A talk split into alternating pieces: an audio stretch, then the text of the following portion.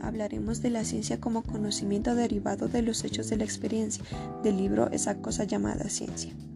A través de la historia, los empiristas y positivistas han intentado formalizar la afirmación de que el conocimiento científico se deriva de los hechos, y estas dos escuelas comparten este punto de vista, pero aquí se entra en un problema con respecto a esta afirmación.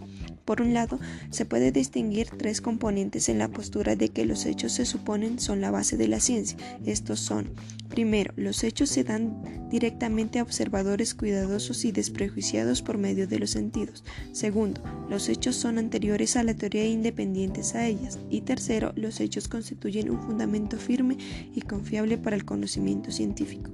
Si examinamos el primer componente y suponemos a dos observadores normales que ven el mismo objeto desde el mismo lugar en las mismas circunstancias físicas, no tienen necesariamente idénticas experiencias visuales, ya que estos pueden tener experiencias subjetivas cuando ven el objeto o la escena, y esto que ven no está determinado únicamente por las imágenes formadas en sus retinas, sino que depende también de la experiencia, el conocimiento, las expectativas del observador y el estado interno de sus mentes o cerebros, además de su educación cultural.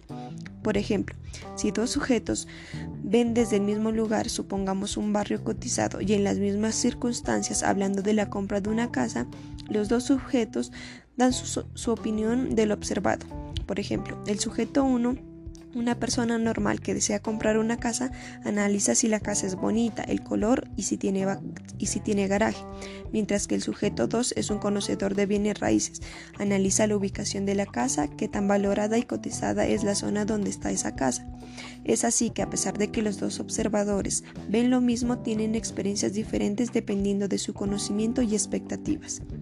Por otro lado, para los hechos se pueden para que los hechos se puedan constituir una base adecuada para la ciencia, deben ser en forma de enunciados. Para entender bien qué es un enunciado, volvamos al ejemplo de la casa.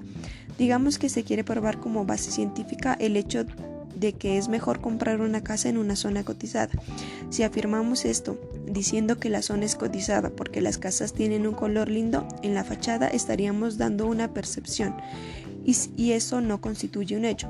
Pero si por el contrario afirmamos que esa zona es cotizada porque el valor de la propiedad se espera que dentro de unos años se eleve a millones, estamos haciendo un enunciado que se puede transformar en hecho. Y estos pueden a su vez constituir una base científica. Entonces comienza a parecer bastante equivocada la afirmación de que los hechos se dan directamente por medio de los sentidos. Así pues, el registro de hechos observables requieren algo más que la recepción de estímulos de lo que ve el ojo, sino que requiere el conocimiento conceptual apropiado del tema, en este caso de saber sobre bienes raíces y de cómo aplicarlo. En este sentido, los supuestos A y B no pueden ser aceptados tal y como están. Los enunciados de hechos no se determinan directamente por estímulos sensoriales y los enunciados de, la observación presuponen un conocimiento de manera que no puede ser verdad que establezcamos primero los hechos y derivemos después de ellos el conocimiento.